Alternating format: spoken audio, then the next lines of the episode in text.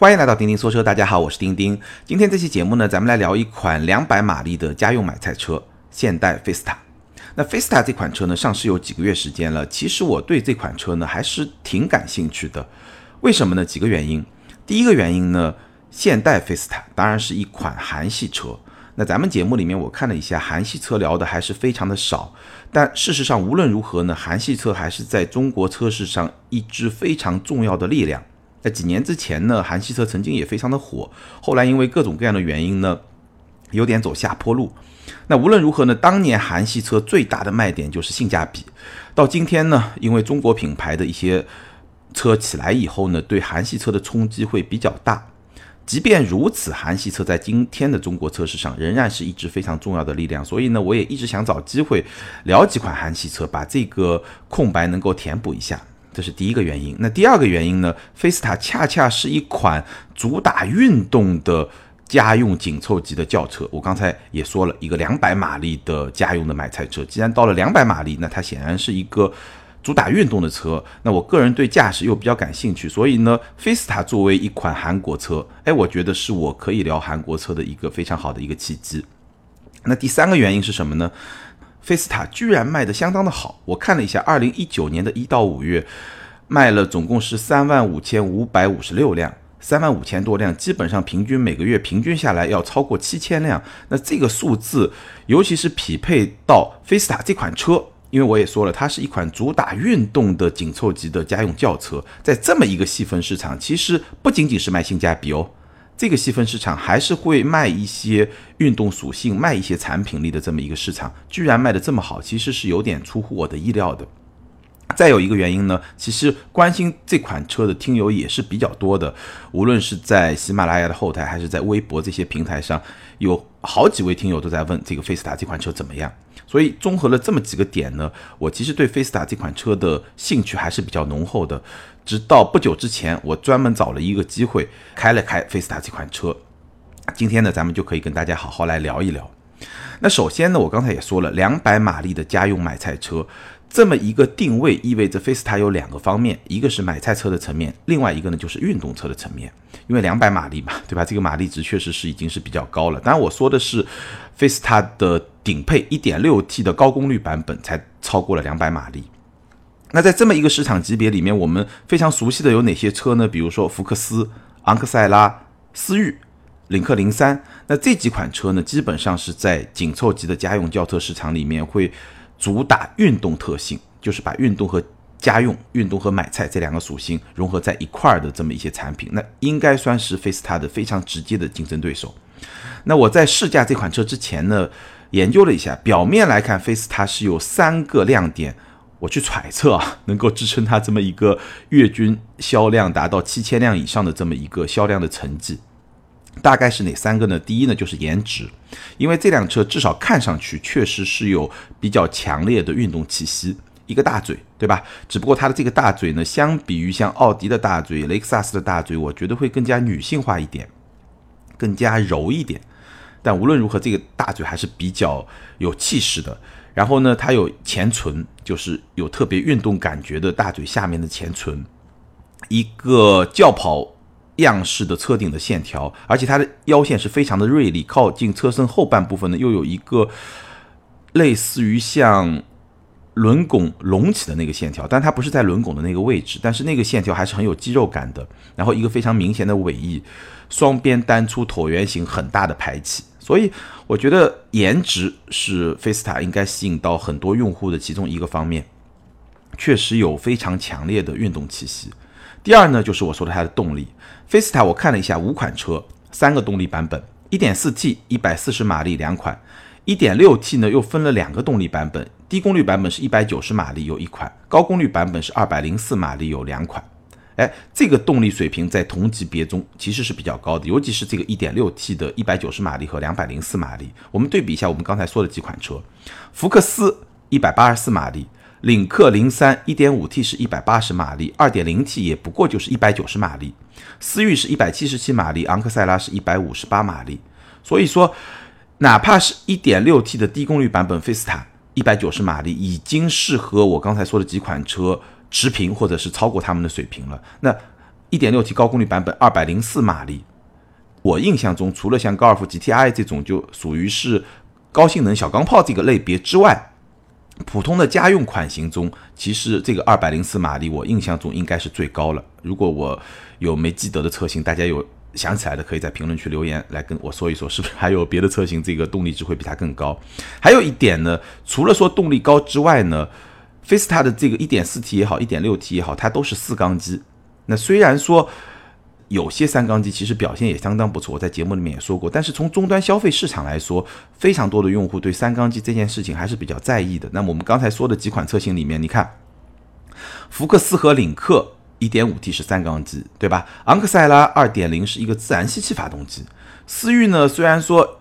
一点五 T 对吧？是一个四缸机，而且呢，那思域销量确实很好，但毕竟是一个 CVT，CVT 呢又是会，比如说像我会比较纠结。其实思域这款车，如果我要买的话，我一定是买手动挡的，因为 CVT 我在节目里面不止一次说过，我觉得对于运动属性来说是一个比较明显的一个伤害。那今天我们不聊思域，就不展开来说。所以菲斯塔从动力来说，无论是绝对的动力水平，还是说它是一个四缸机，它是一个。对吧？气缸数是四个，这一点上来说呢，我觉得还是会对相当多的用户是有吸引力的。第三点呢，就是作为一个韩系车，菲斯塔虽然说它可能不像某一些车型一样绝对的主打性价比，但是呢，在动力和颜值表现不错的前提之下，它的配置和性价比呢也是不错的。当然这一点我们就不展开来说了。那这个是我在试驾这款车之前形成的一些印象。那开完了以后，对这款车的评价怎么样呢？就是我们今天节目要展开来跟大家聊的。那还是分两部分来聊。首先呢，买菜车的层面，哎，它做的怎么样？第二呢，更重点的就是在运动这个层面，它到底做的怎么样？是像表面上看上去那么运动呢，还是说有别的情况，另有隐情，对吧？我们可以展开来说一说。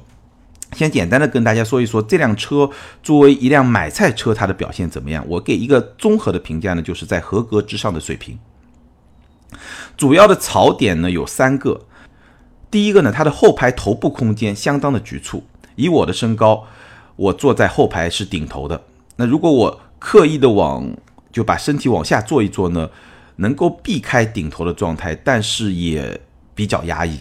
而且因为它的整个天窗不是很大，距离后排也比较远，所以整个后排呢是比较压抑的一个状态。这个是第一个槽点。那第二个槽点呢，它整个内饰的科技感是比较一般的。一个七英寸的液晶仪表盘，加上一个十点二五英寸的中控触控屏，其实这个配置在同级别里面不算特别的差。尤其是这个中控屏还是比较大的，而且呢，它整个车机的操控的体验。包括说自然语音控制，用了百度的一套系统，这个识别度和反应速度都是不错的。但是呢，它的 UI 的设计，无论是液晶仪表盘还是中控屏，UI 的设计，包括它整个设计的状态，其实我觉得科技感是比较一般，或者说是比较差的。它的中控屏是有一个。亮金属很细的一条包边，这个设计我感觉上就是十年之前或者二十年之前的那种设计。放到今天，大家已经习惯了智能手机这种状态，你再去看它那个屏，真的我觉得 感觉是不是特别的好的。顺便说一句啊，菲斯塔这个车呢，我还拍了一个 vlog，一个比较怎么说呢，比较随意的一个视频来做点评。那今天呢，也在咱们的微信订阅号“钉钉说车”上发了，所以呢，大家可以结合着来看，因为有些。外观啊、内饰啊这些东西，我说了以后呢，可能你没有直观的感受，那你去看一下那个视频，应该有更加直观的感受。好，后排头部空间、内饰的科技感，这是两个槽点。还有第三个槽点呢，我觉得也是我特别想吐槽的地方，就是它的方向盘只有顶配车型是支持上下前后四项调节的。那我试驾的这一款呢是次顶配车型，十四万零八百二八零智速版，方向盘只能上下调节。这一点我觉得我不太能够理解啊，我真的不太能够理解，十四万多的一个次顶配车型，方向盘居然只能上下调节，因为这个其实它的适应性就会不太好，可能有些车主觉得 OK 这个位置，有些车主就不太 OK。但比较特别的是什么呢？菲斯塔这款车我。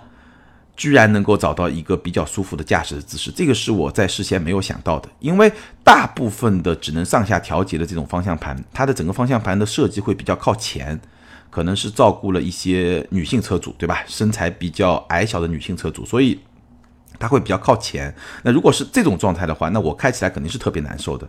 但是呢，这个菲斯塔它的方向盘虽然只能上下调节，它比较靠后，所以呢，我能够找到一个比较好的坐姿，整个的驾驶姿势还是不错的。但是呢，反过来说，我相信如果是一个一米六左右的小个子女生，那她肯定会坐的靠前。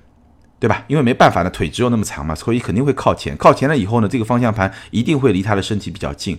那这种坐姿其实是不安全的。为什么呢？首先，你这个驾驶起来也不舒服。其次呢，为什么说它不安全呢？因为方向盘距离车主的身体太近了以后呢，万一发生事故，安全气囊要弹出来的时候，这个距离就太近，力量就会太大。所以这种设计其实是不安全的。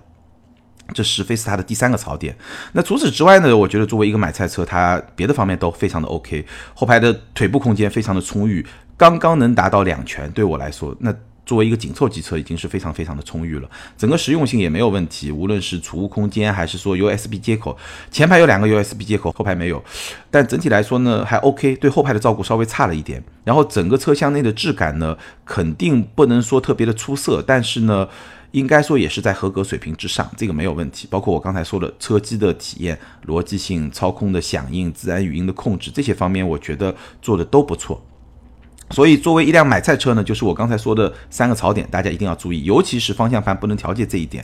如果你对这款车感兴趣，你一定要试一试，你能不能够找到一个合适的坐姿。如果找不到这么一个合适的坐姿，那我觉得这个车基本上你就可以放弃了，因为我觉得这一点是最好不要去勉强的一个点。好，我们接下来来说，作为一辆运动车，菲斯塔的表现怎么样？那我刚才说了，我试驾的这一款呢是次顶配，十四万零八百，它也是一点六 T 高功率版本的一个比较低的一个配置。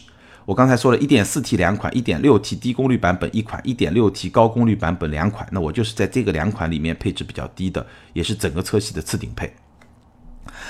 那从运动的角度来说呢，我们首先可以把菲斯塔理解为是在一个家用车的基础上打造的一个运动车。当然了，福克斯啊、昂克赛拉、思域、领克零三也都是这样的车。那我们从三个方面来给大家讲一讲这个车我试驾下来的感受。首先呢，从动力表现来说，动力表现来说呢，我觉得可以打八十分。八十分什么意思啊？不错。八十分的意思就是它的动力表现不错，但还算不上优秀。那为什么算不上优秀呢？因为从数字上来说，已经是动力最好的一款车了。为什么还算不上优秀呢？首先，我们从它的动力表现的绝对参数来说，二百零四马力，二百六十五牛米，这个是同级里面应该是最好的。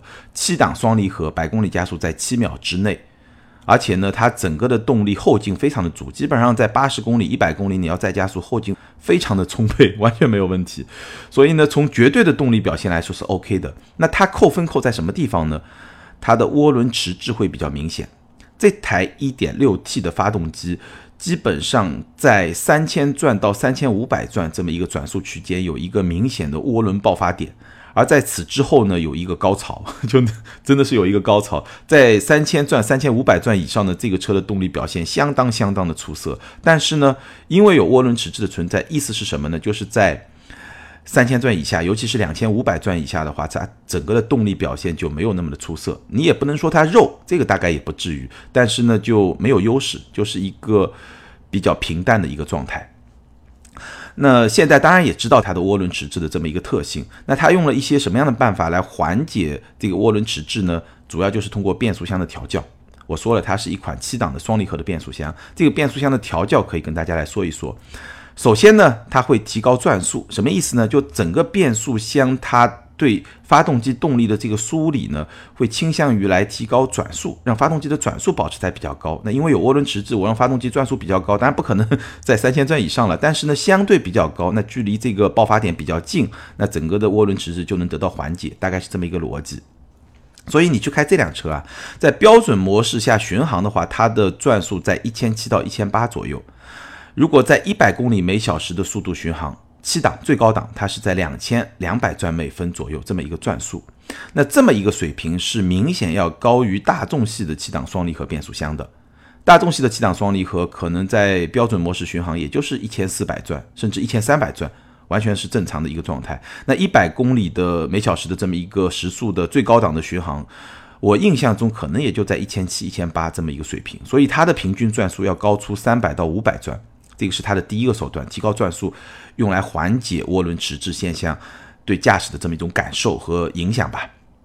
那第二点呢，它整个七档双离合的齿比的设置是比较绵密的。这个话什么意思呢？就是我们知道每一个档位它都对应了一个齿比，对吧？那菲斯塔的这个变速箱，它的齿比呢，不同档位之间的齿比是比较密集的这么一种状态。那比较密集的好处是什么呢？第一呢，能够提升换挡的平顺性。所以这个虽然是一个七档双离合，其实它换挡还是很平顺的。包括说日常代步比较中低速的状态下，也是比较平顺的。第二好处呢，就能够提升换挡的速度。那这辆车呢，在降档的时候，它其实速度还是挺快的，尤其是如果你降一档或者两档。降档的速度还是相当快的。如果是降三档或者四档呢，它基本上会分两次来完成这个动作。第一次降一档到两档，第二次再降一档到两档，但整个过程呢也是会比较快的。这是第二个手段。那第三个手段是什么呢？就是运动模式。它的运动模式的转速保值就更高，基本上是在两千五百转左右，或者至少是两千二、两千三这么一个转速。所以呢，整体的。动力的响应就会更好一点，而且呢，它是比较愿意保持在一个更高的转速。什么意思呢？就是你在运动模式正常开，一脚大油门，可能直接就把转速拉到了三千五、四千以上，甚至五千以上。这个时候你要是松开油门的话，它的变速箱会特别愿意保持在一个比较低的档位和比较高的转速。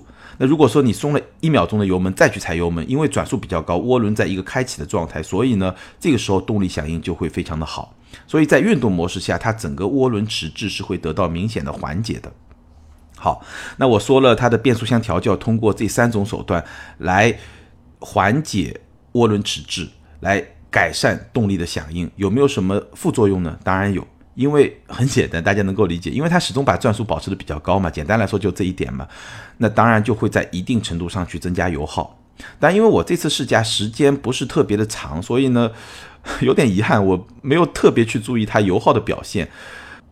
如果咱们听友里面有菲斯塔的车主，你可以去给大家在评论里面写一写这个车的油耗大概是一个什么样的水平。至少从变速箱的调教逻辑，从理论上来推导的话，这款车的油耗会比较高一点。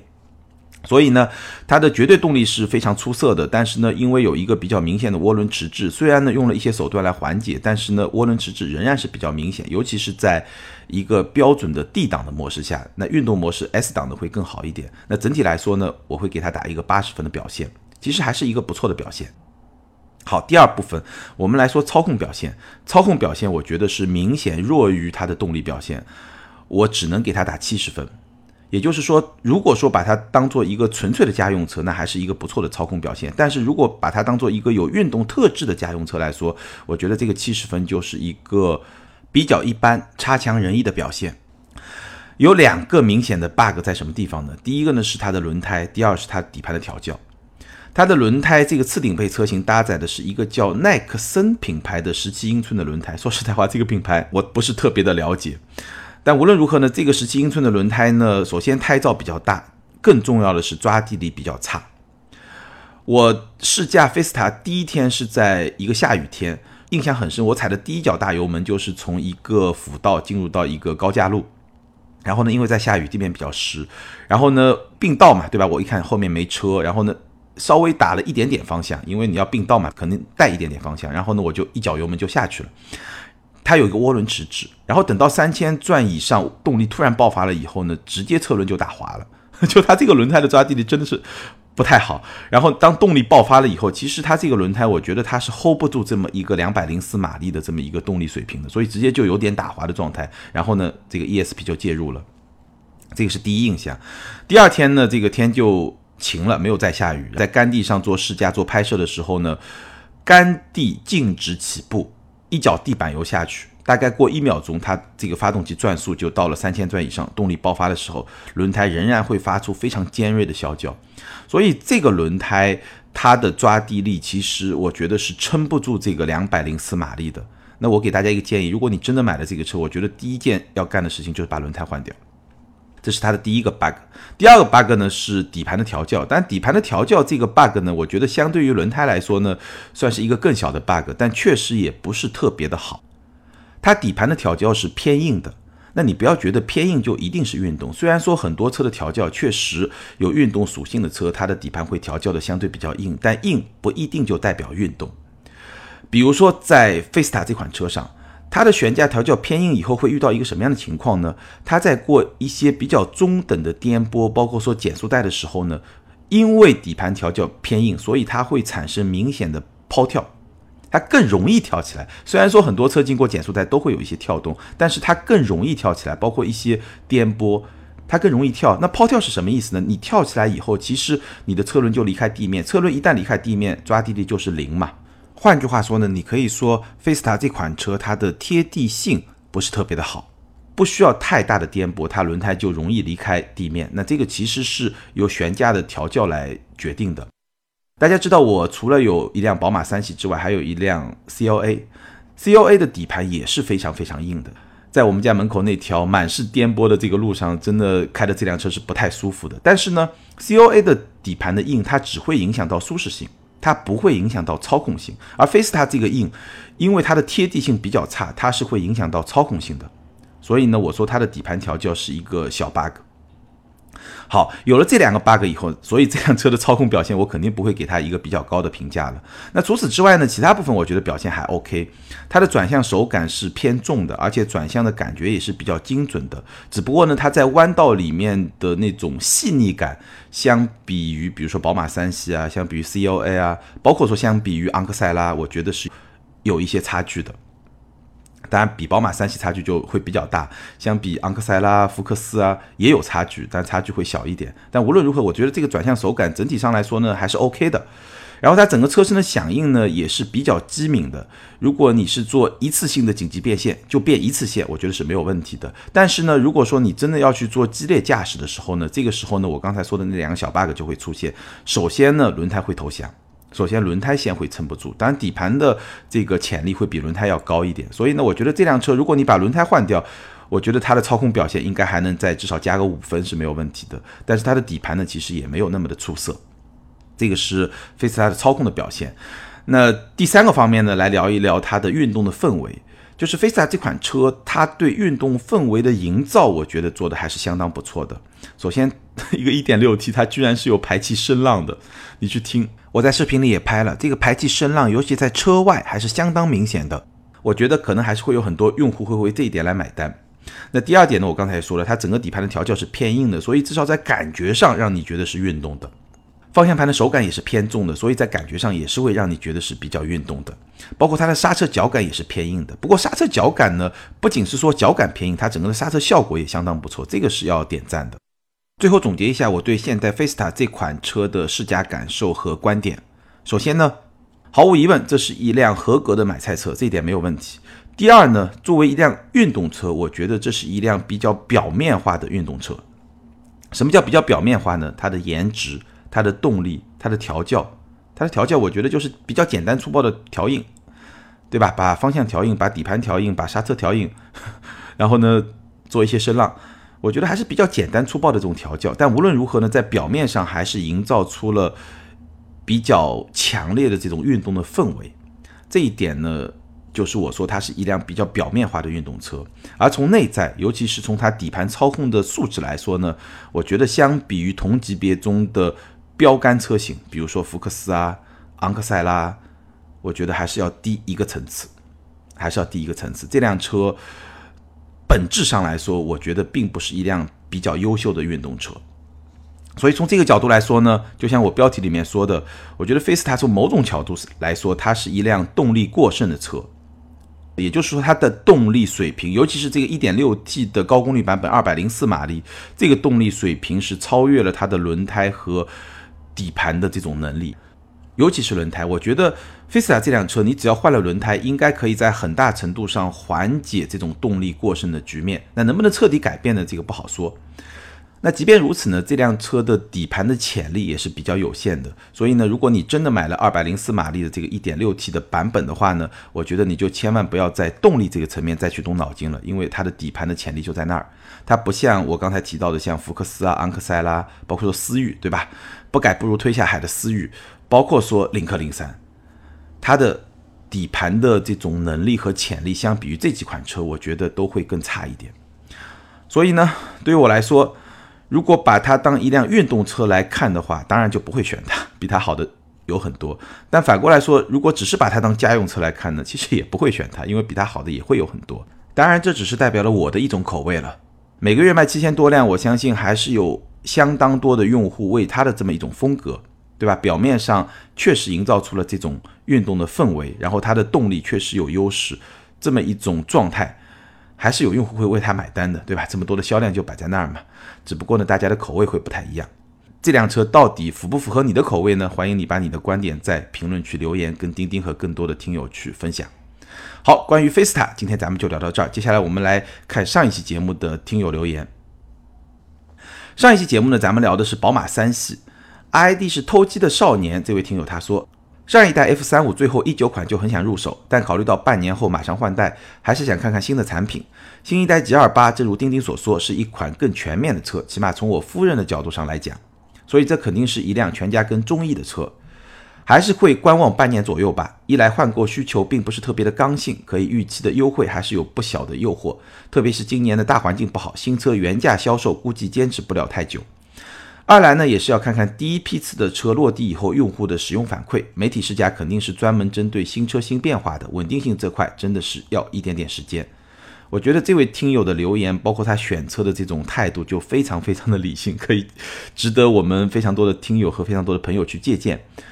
他说的也确实没错，媒体试驾，其实我们对稳定性这一块基本上是没有办法给出任何建议或者说观点的。好，下一位听友黄墩胖宝路，他说：钉钉，宝马新三系出来，或许很多人还是觉得一百八十四马力的发动机功率比较小，宝马会不会推出 X 三上面那款二八 i 发动机功率二百二十马力的车款，可以叫三二八？宝马的精髓肯定还是三三零的那款发动机，但是巨大的价格差会让很多人望而却步。都花三十几万了，再买一台一百八十四的动力，心里会觉得不太爽。虽然它的动力也足够了，呃，会不会出就像你说的二点零 T 中等功率版本的车型，比如说三二八呢？这一点直到现在我还没有得到消息。我个人的判断呢，其实可能性不是特别的大，因为这个一百八十四马力放在三系上，其实它的动力表现可能跟。叉三的二八 i 就是二百二十马力那款车的动力表现是差不多的，所以我觉得在宝马看来，这个动力对于中国市场的绝大部分消费者来说应该是够用了的。所以呢，我觉得推出三二八不是说完全不可能，但是这个可能性从我的角度来判断呢，不是特别的大。其实 F 三五、F 三零这一代的三系。就我这辆三系，它前半段的生命周期，据我了解，标轴版和长轴版的销量还是大体相当的一个状态。但是到后半段，其实长轴版的销量是不断在提升。所以呢，我们看到新一代的三系出来，其实它一开始卖的，或者说一开始生产的，还是长轴版的三系。那从这个角度来衡量的话，其实我觉得中国市场消费者对动力的要求应该也没有那么的高，这是我自己的判断。但我们可以进一步的去观察。好，欢迎这两位听友把你们联系方式通过个人微信号全屏的钉钉小马甲留给我，你们将获得的是由途虎养车网赞助的途虎王牌汽车应急启动电源。那还是那句话，中奖的听友一定要去看一看我们每期节目简介里面的领奖方式，这个里面把整个流程都说清楚了，好吧？那今天的互动话题当然就是关于现代菲斯塔，对这辆车你怎么看？如果你要选一辆运动风格的家用车，你会选菲斯塔吗？欢迎大家在评论区积极留言互动。还是那句话，留言和评论永远都是对主播最好的支持。也欢迎大家关注我们的微信订阅号“钉钉说车”，你可以在那里看到我们的视频节目。好，感谢大家的支持和陪伴，咱们下回接着聊，拜拜。